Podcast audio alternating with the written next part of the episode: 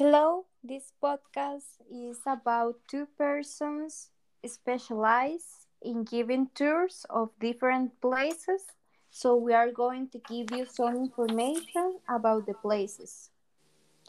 And this podcast is integrated by Paula Rodriguez and Daliana Campos. First place. This is a place not very visit but is beautiful and peaceful. For those who are lovers of the forest, they will love it. The place is Denali National Park Preserve. It's located in Alaska. It is recommended to wear warm clothes, travel light, and the place offers breakfast, lunch, and the activities like tours, fishing, hikes, camping, and you could do the travel by helicopter if you want. Um, the park has a great diversity of animals and plants, so you can take a lot of pictures if you want. So, this place, Denali National Park and Preserve, that is located in Alaska, is amazing. I really recommend you that you have to visit because it have extraordinary activities, very different of the usual.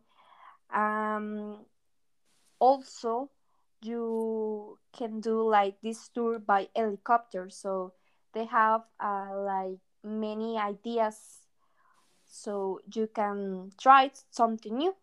And yes, that is my recommendation. Sounds great, Daliana.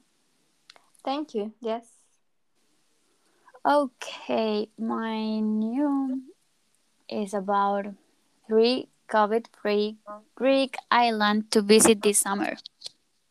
Number one is Castellorizo, the vaccine race champion.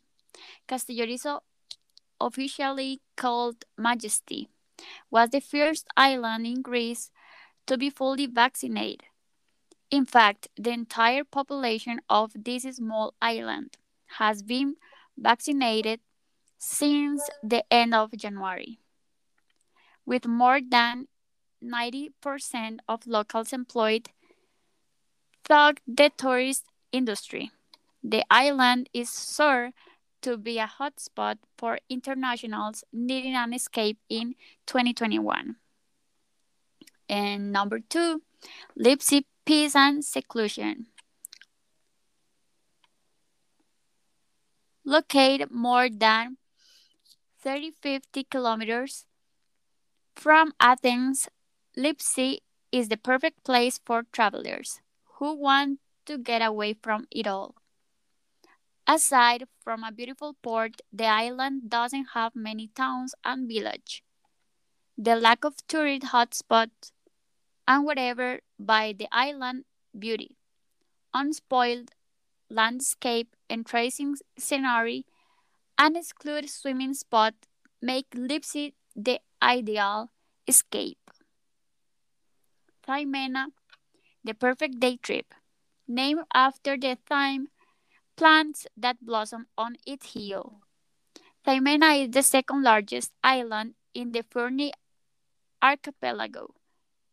Sparsely populated, it was one of the islands that benefited from the government move to fully liberate islands with less than 1,000 inhabitants from COVID. The island is usually accessible by ferry and most visitors prefer to visit for a few hours rather than.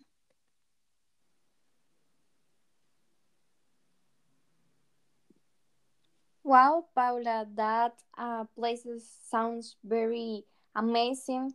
I would like to travel there. Thank you, Daliana. Yes, well, and this is the final of this podcast. Thank you for listening to us. we really recommend you that you can visit these places and try something new. Um, and yes, enjoy the different places of the world. Thank you, Paula. See you later. Thank you, Daliana. See you later.